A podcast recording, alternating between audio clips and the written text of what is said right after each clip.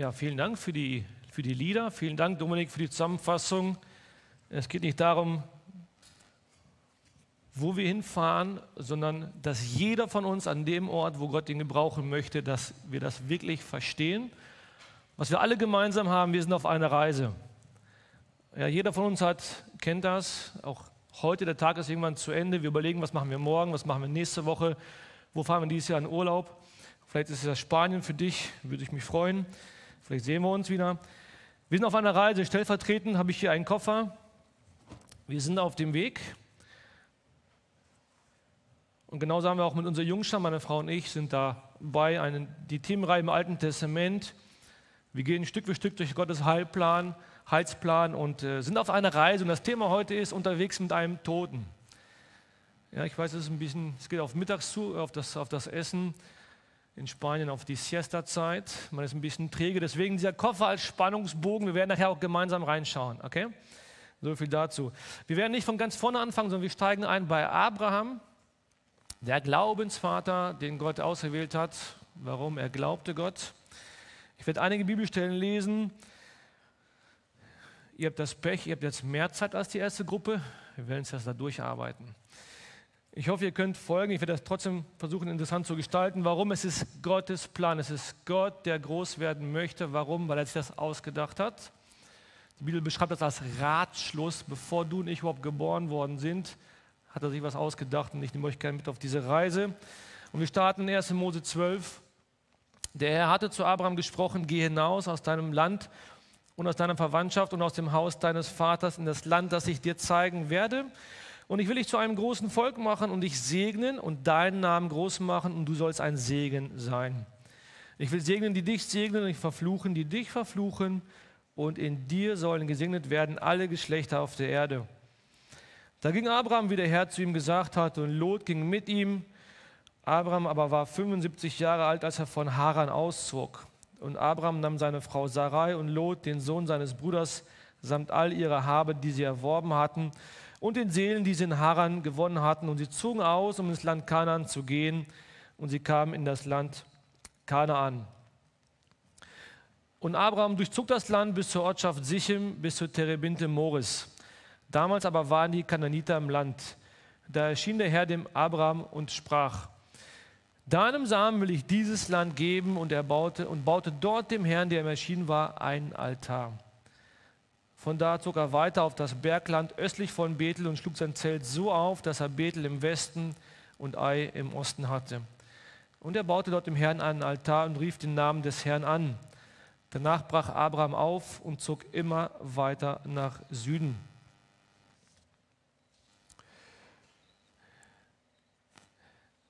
Gott ruft, Abraham zieht aus. Ich weiß nicht, ob er Bock hat, mit 75 Jahren noch äh, kompletten Lebensinhalt umzukrempeln.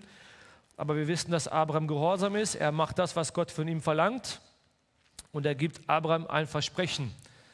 Und das ist das Gute. Gott fängt an, Geschichte zu schreiben. Und äh, wir gehen das wieder ein Stück weit durch, die, durch das Alte Testament, durch Mose. Und er nimmt Abraham als Zeichen seines Versprechens und sagt zu ihm: Schau, sieh doch zum Himmel und zähle die Sterne, wenn du sie zählen kannst. Und er sprach zu ihm, so soll dein Same sein, also deine Nachkommen. Abraham glaubte dem Herrn und es rechnete ihm als Gerechtigkeit an. Da sprach er zu Abraham, du sollst mit Gewissheit wissen, dass dein Same ein Fremdling sein wird in einem Land, das ihm nicht gehört. Man wird sie dort zu Knechten machen und demütigen 400 Jahre lang. Aber auch das Volk, dem sie dienen müssen, will ich richten und danach sollen sie mit großer Habe ausziehen. Und du sollst in Frieden zu deinen Vätern eingehen und in gutem Alter begraben werden. Sie aber sollen in der vierten Generation wieder herkommen, denn das Maß der Sünden der Amoriter ist noch nicht voll. Gott verheißt ihm einen Sohn und darauf zu warten. Er weiß, er ist alt, er hat nicht mehr viele Jahre zu leben. Er denkt, okay, biologisch ist das alles schon ein Problem. Und sie greifen selber ein. Sie, wir wissen das, dass sich eine zweite Frau nehmen aus Ägypten, die ihm einen Sohn gebärt, den Ismael. Und er denkt, okay, jetzt habe ich einen Nachkommen, aber Gott sagt zu ihm, nein, das ist nicht mein Plan, das ist nicht meine Absicht. Denn Gott spricht 14 Jahre nicht mehr mit Abraham. Erst als Abraham mit 99 Jahren eine Verheißung oder den Sohn bekommt, die Verheißung, dass nicht Ismael der verheißen ist, sondern den Sohn, den er ihm äh, verspricht, mit Sarah, seiner Frau, die bis dato unfruchtbar war. Und Gott spricht zu ihm und sagt ihm ganz klipp und klar, nein, sondern Sarah, deine Frau, soll dir einen Sohn gebären, den sollst du Isaac nennen, denn ich will mit ihm einen Bund aufrichten als einen ewigen Bund für seinen Samen nach ihm.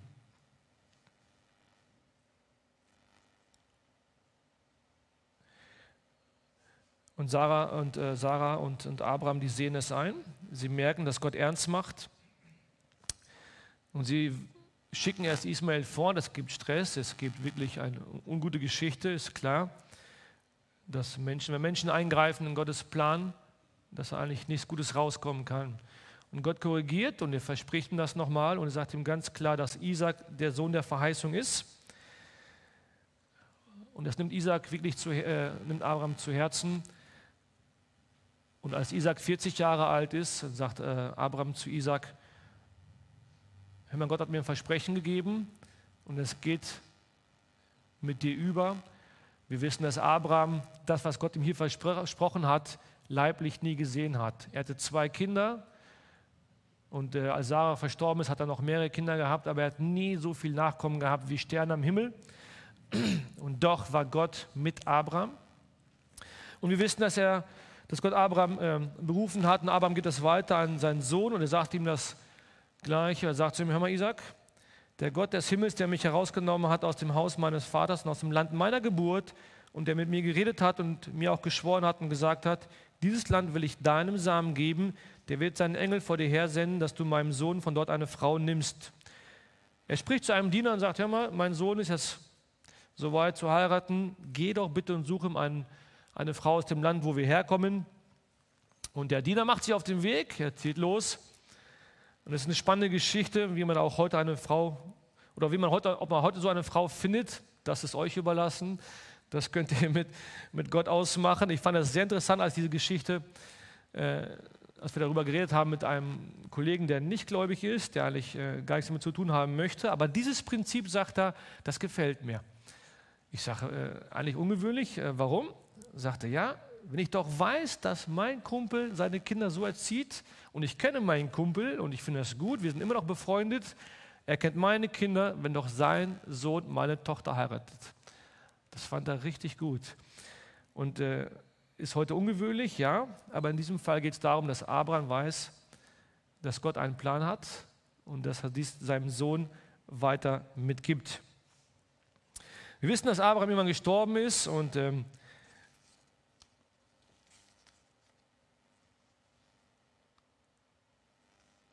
Isaac, jetzt muss ich mal kurz überlegen, mit 40 hat er seine Frau gesucht, genau. Und ähm, Isaac hatte zwei Kinder, wir wissen die Geschichte, Jakob und Esau, zwei Brüder. Äh, der eine beschummelt den anderen, er verkauft ihm oder luchst ihm das Erstgeburtsrecht ab. Das heißt, irgendwo ist hier wieder Gottes Plan in Gefahr, durch Betrug, durch Unrechtmäßigkeit. Äh, Isaac segnet fälschlicherweise den den Zweitgeborenen, aber auch da wissen wir, es ist Gottes Plan, der das einfach auch ähm, einfach umsetzt. Jakob muss fliehen, äh, weil er Esau betrogen hat. Esau ist richtig stinkig auf ihn. Jakob zieht weg.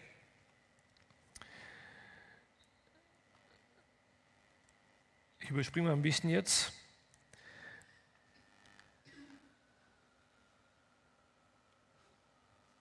Und ähm, das, was Isaac dem Jakob verheißen, äh, dem, dem, was Isaac dem Jakob verheißen hat, das bleibt. Das kann er nicht rückgängig machen. Jakob zieht einfach weg in ein fernes Land. Sie versöhnen sich zwar noch mit Esau, aber das Erzgeburtsrecht, das hat er behalten. Den Segen von Isaac, seinem Vater, hat er mitgenommen.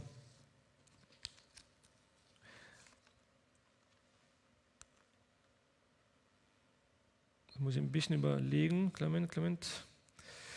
Wir lesen noch ein Versprechen, das habe ich jetzt überschlagen, das tut mir leid, aus 1. Mose 26, ähm, wo er zu Isaac das Versprechen erneuert. Er sagt, es kam aber eine Hungersnot in das Land nach der vorherigen Hungersnot, die zu Abrams Zeiten gewesen war. Und Isaac zog nach Gera zu Abimelech, dem König der Philister. Da erschien ihm der Herr und sprach, reise nicht nach Ägypten, sondern bleibe in dem Land, das ich dir nennen werde. Sei ein Fremdling in diesem Land und ich will mit dir sein und dich segnen, denn dir und deinem Samen will ich alle diese Länder geben und den Eid bestätigen, den ich deinem Vater Abraham geschworen habe. Und ich will deinen Samen mehren wie die Sterne des Himmels und ich will deinen Samen das ganze Land geben und in deinem Samen sollen gesegnet werden alle Völker der Erde, weil Abraham meiner Stimme gehorsam gewesen ist und meine Rechte, meine Gebote, meine Satzungen und meine Gesetze gehalten hat. Und danach schickt er dem, den Jakob halt los mit seinem Segen. Und wir wissen, auf dieser Reise, wo Jakob von Esau flieht, erscheint ihm Gott auf der Himmelsleiter. Wir kennen den Traum. Und äh, Gott spricht auch zu Jakob und erneuert das Versprechen, das lesen wir in 1. Mose 28. Der Herr stand über ihr, also der Himmelsleiter, und spricht, ich bin der Herr, der Gott deines Vaters Abrahams, der Gott Isaaks. Das Land, auf dem du jetzt hier liegst, will ich dir und deinem Samen geben. Und dein Samen soll werden wie der Staub der Erde und nach Westen, nach Osten, nach Norden und Süden sollst du dich ausbreiten und in dir und deinem Samen sollen gesegnet werden alle Geschlechter der Erde. Denn siehe, ich bin mit dir, ich will dich behüten überall, wo du hinziehst und dich wieder in dieses Land bringen denn ich will dich nicht verlassen, bis ich vollbracht habe, was ich dir zugesagt habe. Und Gott ändert seinen Namen und er spricht, dein Name ist Jakob, aber du sollst nicht mehr Jakob heißen, sondern Israel soll dein Name sein. Und so gab er ihm den Namen Israel und Gott sprach zu ihm, ich bin Gott, der Allmächtige, sei fruchtbar und vermehre dich. Ein Volk und eine Menge von Völkern soll von dir kommen und Könige sollen aus deinen Ländern hervorgehen. Das Land aber, das ich Abraham und Isaac gegeben habe, das will ich dir und deinem Samen nach dir geben. Das heißt, Gott ist jetzt in der dritten Generation. Wir haben Abraham, wir haben Isaac, wir haben Jakob. Es passiert lange Zeit scheinbar gar nichts. Die Menschen sterben, die werden begraben. Und Gott erneuert immer wieder seine Versprechen. Wir wissen aus dem Alten Testament, dass Gott mit diesen Menschen Dinge tut, die man sich einfach äh, die man nicht begreifen kann, dass Dinge passieren, menschliche Fehler, menschliche Tragödien.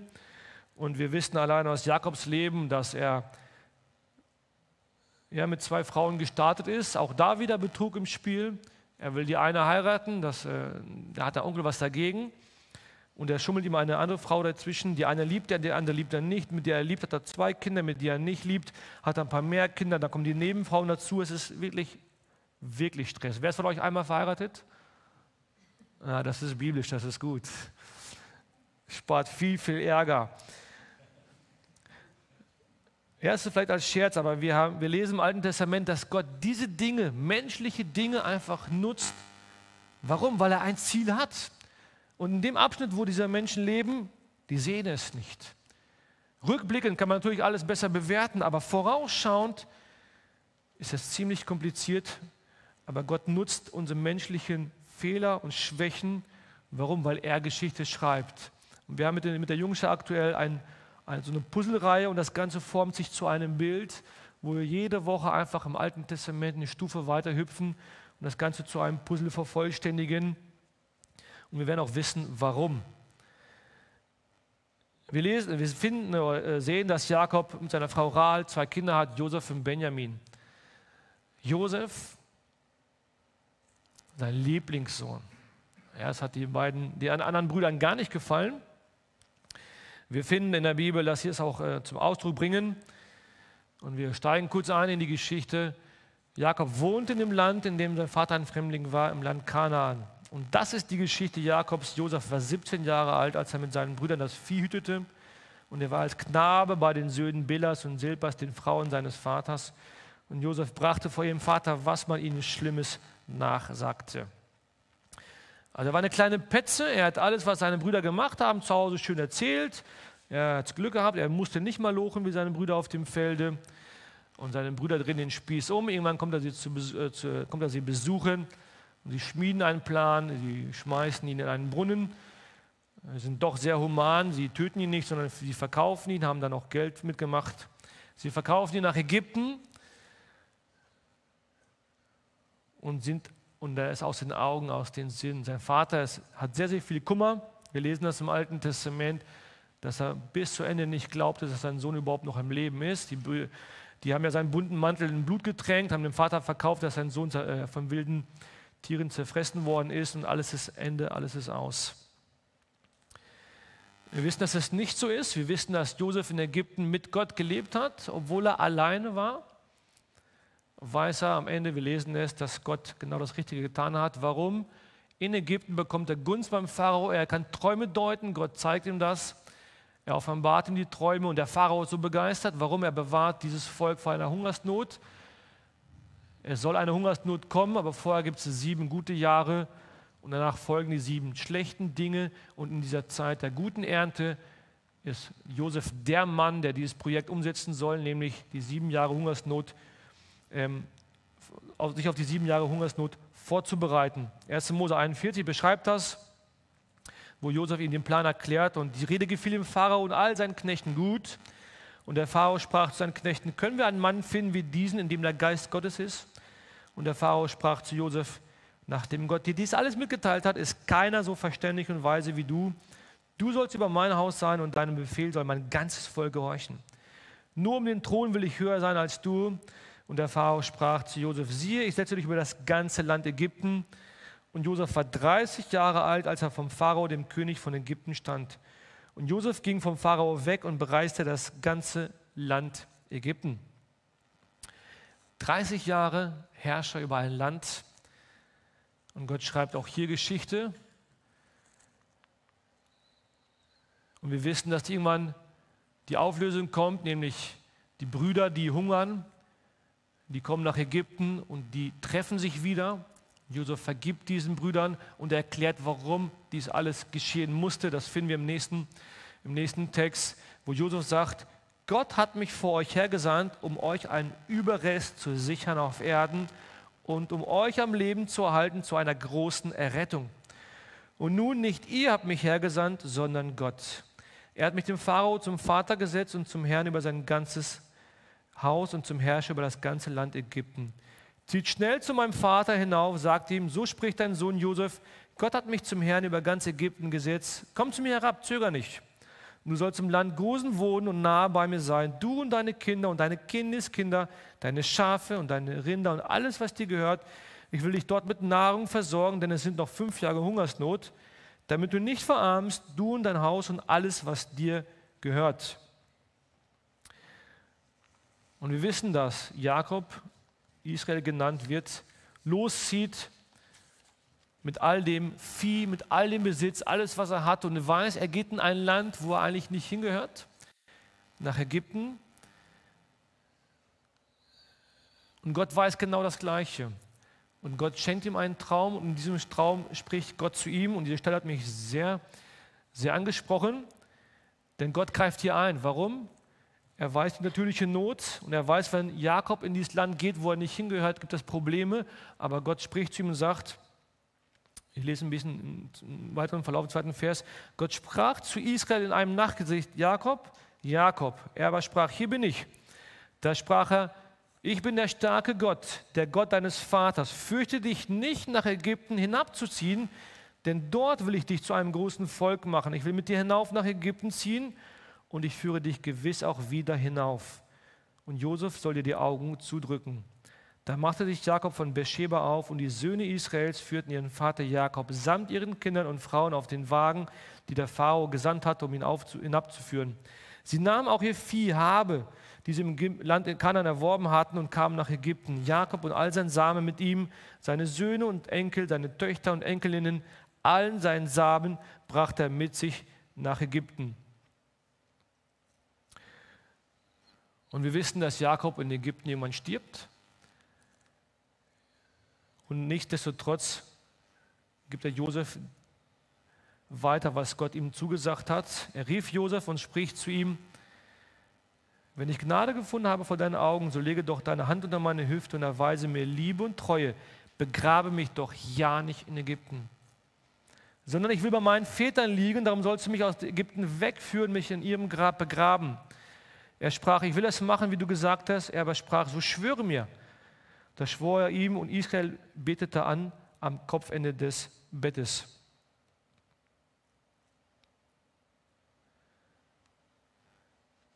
Und er gebot ihnen und sprach zu ihnen,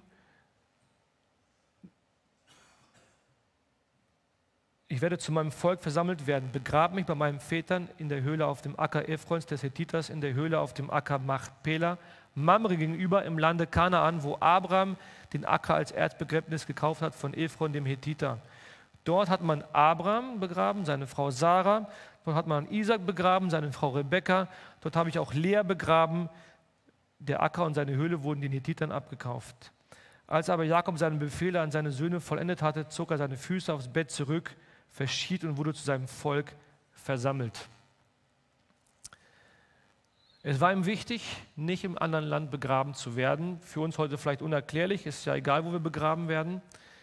Aber hier geht es darum, dass es um eine Zusage geht, um das zu erkennen, was Gott mit einem vorhat. Und er wusste genau, da wo sie jetzt sind, gehören sie nicht hin. Wir wissen auch, dass Josef nicht in diesem Land geblieben ist. Oder andersrum, wir wissen, dass er geblieben ist, nicht zurückgegangen ist. Aber nichtsdestotrotz hat Gott Josef das ganz klar gezeigt, dass er dort nicht hingehörte. Das, was er Abraham versprochen hat, was er Isaac zugesagt hat und auch Jakob, das galt auch für Josef als Nachkomme. Josef blieb in Ägypten. Er und das Haus seines Vaters und Josef lebte 110 Jahre. Und Josef sah die Kinder Ephraims, also seinen Sohn, bis in das dritte Glied auch die Kinder Machias, des Sohnes Manasses, seinem anderen Sohn, saßen noch auf Josefs Knien. Und Josef sprach zu seinen Brüdern, ich sterbe, aber Gott wird euch gewiss heimsuchen und euch aus diesem Land hinaufführen in das Land, das er Abraham, Isaac, Jakob zugesagt hatte. Und Josef nahm einen Eid von den Sühnen Israels und sprach, gewisslich wird euch Gott heimsuchen. Und ihr sollt dann meine Gebeine von hier hinaufbringen. Und Josef starb 110 Jahre alt und man balsamiert ihn ein und legt ihn in einen Sarg in Ägypten. Das heißt, scheinbar ist die Reise zu Ende. Alle Glaubensväter sind weg. Josef, der alle nach Ägypten geholt hat, ist jetzt auch gestorben. Wie geht die Geschichte weiter? Und wir wissen, dass Gott irgendwann einen neuen Pharao erweckt. Und der erste und dieser Mann, der kennt das Volk gar nicht. Er wundert sich, warum sind hier so viele Schafhirten in meinem Land? Die werden immer größer. Wir wissen, dass aus anfangs 70 Personen, die in Ägypten waren, ist die Zahl groß geworden, bis sie irgendwann die Million erreicht haben.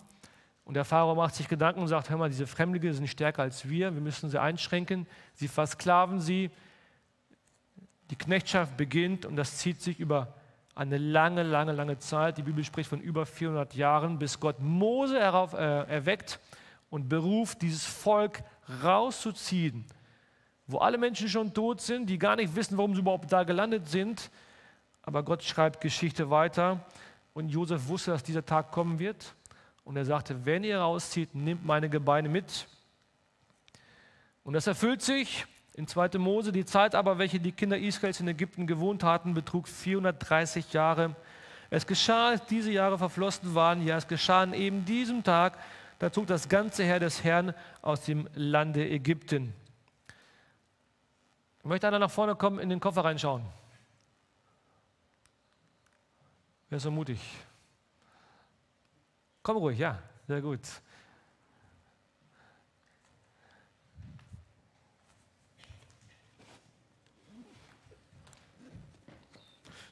Genau, der tut nichts. Du kannst einfach alles rausholen, was du hier siehst, okay?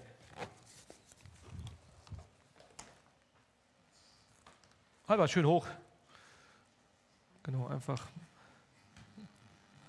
Genau. Und Mose nahm die Gebeine Josefs mit sich, denn er hatte einen Eid von den Kindern Israels genommen und gesagt, Gott wird sich gewiss eurer annehmen, dann führt meine Gebeine einfach mit hinauf. Du kannst mal richtig hochhalten, dreh dich mal kurz um. Wie heißt du? Joel. Joel, bist, ist, das dein Sohnemann? Wow, heftig, die Zeit verläuft. Genau, also die nehmen den Josef mit. Ja, es ist, äh, eigentlich hat er nichts davon, er kriegt das gar nicht mit, hat, ist ein bisschen abgemagert in den 400 Jahren. Vielen Dank dir, Joel, vielen Dank. Kannst du nachher gerne weiterspielen?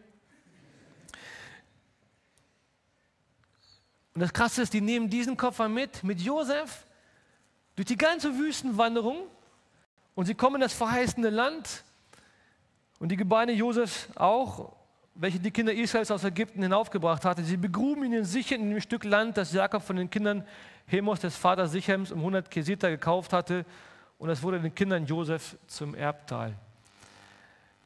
Abraham hat es nicht gesehen, Isaac nicht, Jakob nicht, Josef nicht, alle anderen, die mitgegangen sind. Und die sind unterwegs mit einem Toten. Und wir wissen, alle, die ausgezogen sind, die über 20 Jahre waren, die haben gezweifelt, zur Strafe sind in der Wüste umgekommen. Die wissen gar nicht, was, was überhaupt passiert. Und wenn ich mir das Bild so einfach anschaue, dann wissen wir, dass dieser Auszug aus Ägypten einen Zustand beschreibt aus, einem, aus der Knechtschaft, aus der Sünde in ein Land der Verheißung, in Freiheit, wo Gott dich hinhaben will, in dem Fall das Volk Israels, das ein Bild ist für dich und mich heute.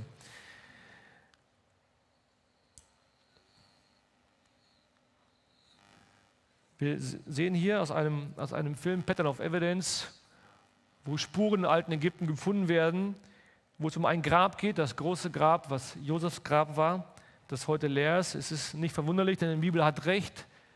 Der Mensch drinne war, ist heute hier auf der Bühne. Der wurde mitgenommen.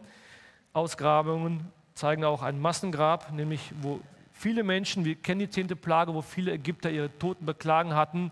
In jeder Familie war ein Toter und sie haben diese Toten schnell begraben. Man muss sich vorstellen, wie viele Hunderttausende Tote über eine Nacht begraben werden mussten. Diese Spuren finden wir heute, die zeigen, dass die Bibel recht hat.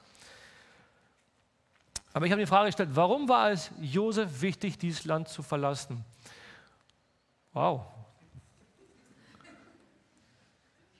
Fehlt ein bisschen, ne? okay, ein bisschen, bisschen Schwund.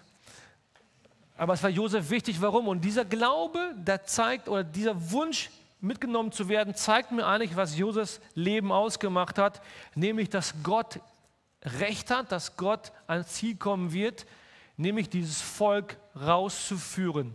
Das war Gottes Plan und er hat Abraham versprochen, in dir werden gesegnet alle Nachkommen. Gott, der Geschichte schreibt und keine Fehler macht. Obwohl du und ich Fehler machen, wird Gottes Plan niemals durchkreuzt. Josef musste nach Ägypten, um diesen Nachkommen Rettung zu schaffen, um vom Hungertod zu bewahren. Und der Wunsch, seine Knochen mitzunehmen, zeigt sein Vertrauen über den Tod hinaus, dass dort die Geschichte weiterschreiben wird. Und vielleicht sitzt du heute hier und denkst, okay, ich habe vielleicht keine Hungersnot, aber du hast andere Schwierigkeiten in der Schule, vielleicht in deiner Beziehung, in deiner Ehe auf der Arbeit. Vielleicht willst du heute gar nicht hier sein. So ging es mir damals, als ich in jungen Alter war. Ich wollte eigentlich gar nicht zur Kirche. Und dennoch hat Gott das einfach so geführt, dass Menschen mir beim Weg gelaufen sind und dann diese Gemeinde gegründet worden ist, wo wir einfach Halt finden durften als Jugendlicher. Und wir sind am Ball geblieben, nicht weil wir einfach das Glück hatten, sondern weil Gott Geschichte schreibt. Und ich bin heute dankbar, dass ich heute hier sein darf. Rückblickend wird das klarer. Wenn man nach vorne schaut, weiß man nicht, wo die Geschichte hingeht. Aber du darfst sicher sein, dass Gott alles in deiner Hand hat. Äh, da fehlen ein paar Sehnen, das macht das Ganze ein bisschen komplizierter. Aber ich danke dir, Joel. Vielen, vielen Dank, dass du die Mühe gemacht hast. Vielleicht hast du Pech einfach im Leben. Vielleicht hast du einfach eine Pechsträhne oder einfach Dinge, die gelingen nicht. Deine Familie, deine Freunde lassen dich hängen. Niemand versteht dich. Und du willst am liebsten aufstehen und weglaufen.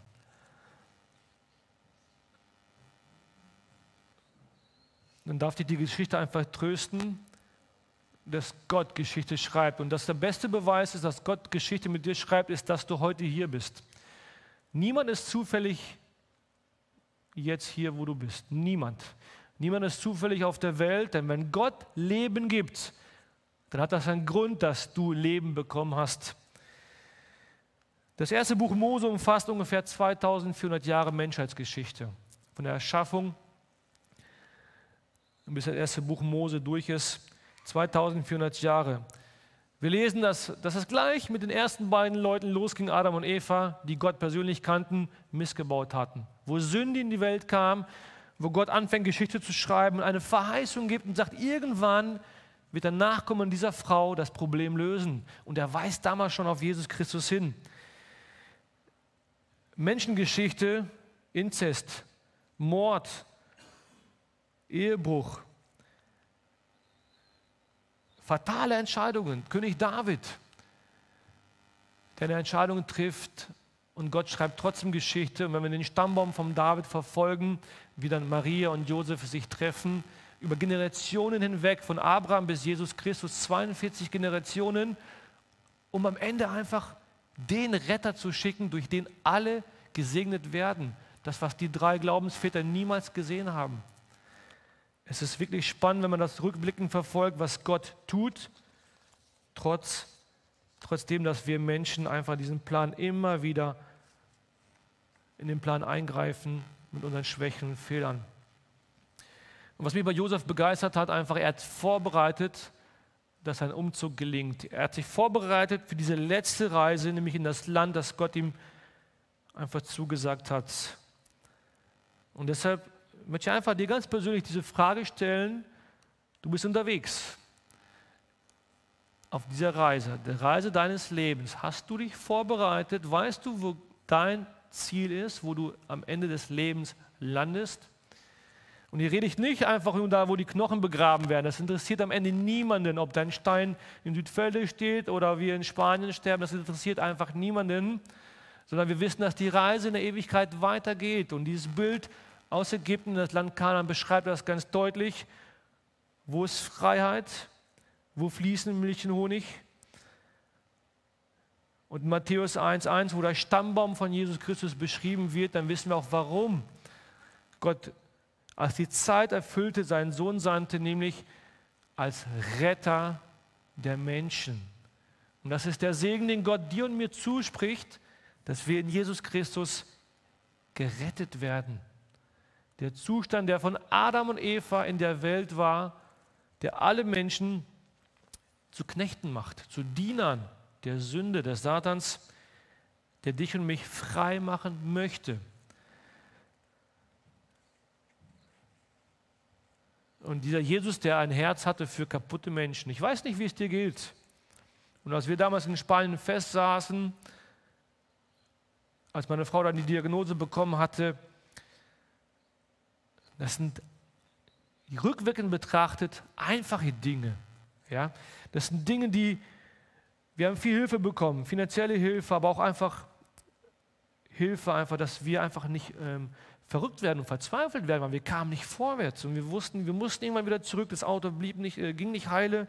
Das sind so banale Dinge, aber am Ende, jetzt sogar schon zwei Jahre später, wissen wir, warum Gott diese Reise so geführt hat.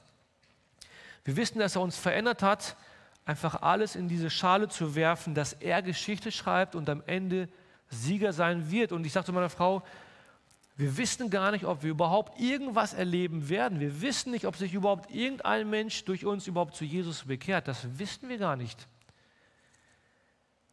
Und diese Geschichte von Abraham, Isaac und Jakob, die zeigen mir, dass das hunderte von Jahren dauern kann, auch wenn wir Gott jeden Tag erleben, aber das Ergebnis, das kennen wir nicht. Wir wissen nicht, was Gott daraus macht. Wir wissen nicht, was morgen sein wird. Aber was wir wissen, dass unsere Reise in der Ewigkeit weitergeht. Und wir wissen, dass wir uns für diese Reise vorbereitet haben und auf dem Weg in den Himmel Menschen erreichen wollen und mit Gott Geschichte zu schreiben. Er nimmt uns mit in seine Geschichte. Und ich möchte dir einfach Mut machen, wenn du deine Reise noch nicht vorbereitet hast, dann mach es fest. Denn irgendwann wirst du auch so aussehen. Okay, man wird mit dir nicht rumspielen, aber du wirst so aussehen. Und dann ist wichtig, wo geht deine Reise weiter? Ich möchte einfach einladen, darüber nachzudenken.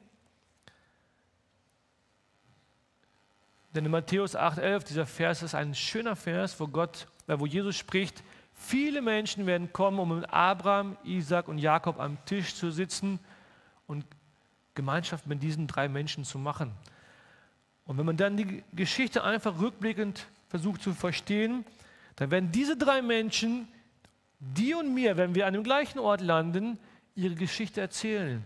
Und es wird so klar, was Gott sich damals gedacht hat. Und auch für diese drei wird das klar, wenn du und ich in der Ewigkeit sind, wie Gott sein Versprechen einfach erfüllt, dass in diesen Samen Rettung auf diese Erde gekommen ist. Und ich stelle mir das wirklich krass vor, wenn diese drei Menschen, die erzählen, was sie erlebt haben, Und wie diese drei Menschen einfach sehen, dass du und ich, wenn wir in der Ewigkeit bei diesen Leuten sind, wie der Kreis sich schließt. Dass Gott nie zu spät kommt, dass Gott am Ende Sieger ist. Und mit der Geschichte möchte ich abschließen. Eine wunderbare Geschichte, wo zwei Teams auf dem Feld sind und der Wettkampf läuft. Und auf der Anzeigentafel steht schon das Endergebnis, welche Mannschaft gewonnen hat. Und du und ich, wir können uns entscheiden, welches Trikot wir anziehen. Das Ergebnis steht fest, dass Gott Sieger ist, aber er lässt dich dein Leben leben, weil er souverän ist und auch dir die Entscheidung überlässt, denn Gott zwingt niemanden. Aber überlege, was er sich vorbereitet hat, tausende Jahre vorher, und du lebst heute hier. Und nochmal, wenn Gott dir Leben gegeben hat, hat das einen Sinn und einen Zweck. Und ich würde mich freuen, wenn du nicht die Reise am gleichen Ort beenden, in Ewigkeit bei unserem Retter, dem wir als allererstes begegnen werden. Und danach kommen erst die Glaubensväter. Aber es wird schön, wir werden Gemeinschaft haben. Und ich möchte dich einladen, darüber nachzudenken, was es bedeutet, einfach die Entscheidung nicht auszuschlagen, sondern die Reise an der richtigen Stelle weiterzusetzen, weiter fortzusetzen, in der Ewigkeit bei unserem mächtigen Gott. Amen. Wir stehen auf, du kannst gerne mitbeten und ich bete.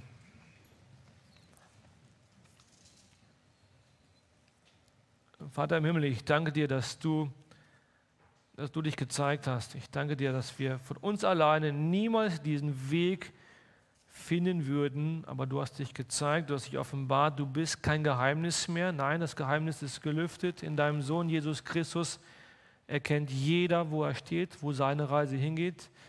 In deinem Sohn Jesus Christus hast du dein Versprechen erfüllt, einen Samen zu schenken, dem Rettung besteht, Rettung vor ewigem Zorn.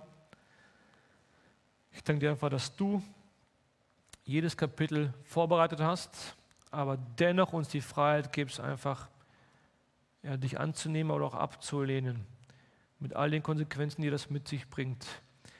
Ich danke dir, dass du hier in Südfelde dein Reich baust, dass du in Marienheide dein Reich baust, auch in Spanien. Und am Ende, das Ergebnis steht fest, du hast den Tod besiegt und wir sind auf dieser Reise mit viel Gepäck, mit viel sinnlosem Zeug, mit viel Beschäftigung, mit viel Problemen, aber du hast einen Ausweg geschaffen, du hast uns das mitgeteilt in deinem Wort, in, deiner, in der Bibel, du hast Lösung einfach aufgezeigt. Und ich danke dir, egal wie viele tausend Jahre es auch beträgt, am Ende wartest du auf uns Reisende, die wir unterwegs sind. Ich möchte bitten für jeden Einzelnen hier in diesem Raum, der auf dieser Reise ist, aber das Ziel noch nicht definiert hat. Oder auch für Menschen, die wissen, wo es hingeht, aber nicht den Mut haben, sich korrigieren zu lassen, weil es einfach wehtut, weil das viel Schmerz und Verlust bedeutet. Aber ich möchte bitten, dass du ihm die Augen öffnest, die Augen des Herzens, was das für einen Verlust bedeutet, dich nicht zu finden, sondern die Ewigkeit wirklich in Elend und Pein einfach zu verbringen, am falschen Ziel, wo der Teufel diese Menschen hinführt.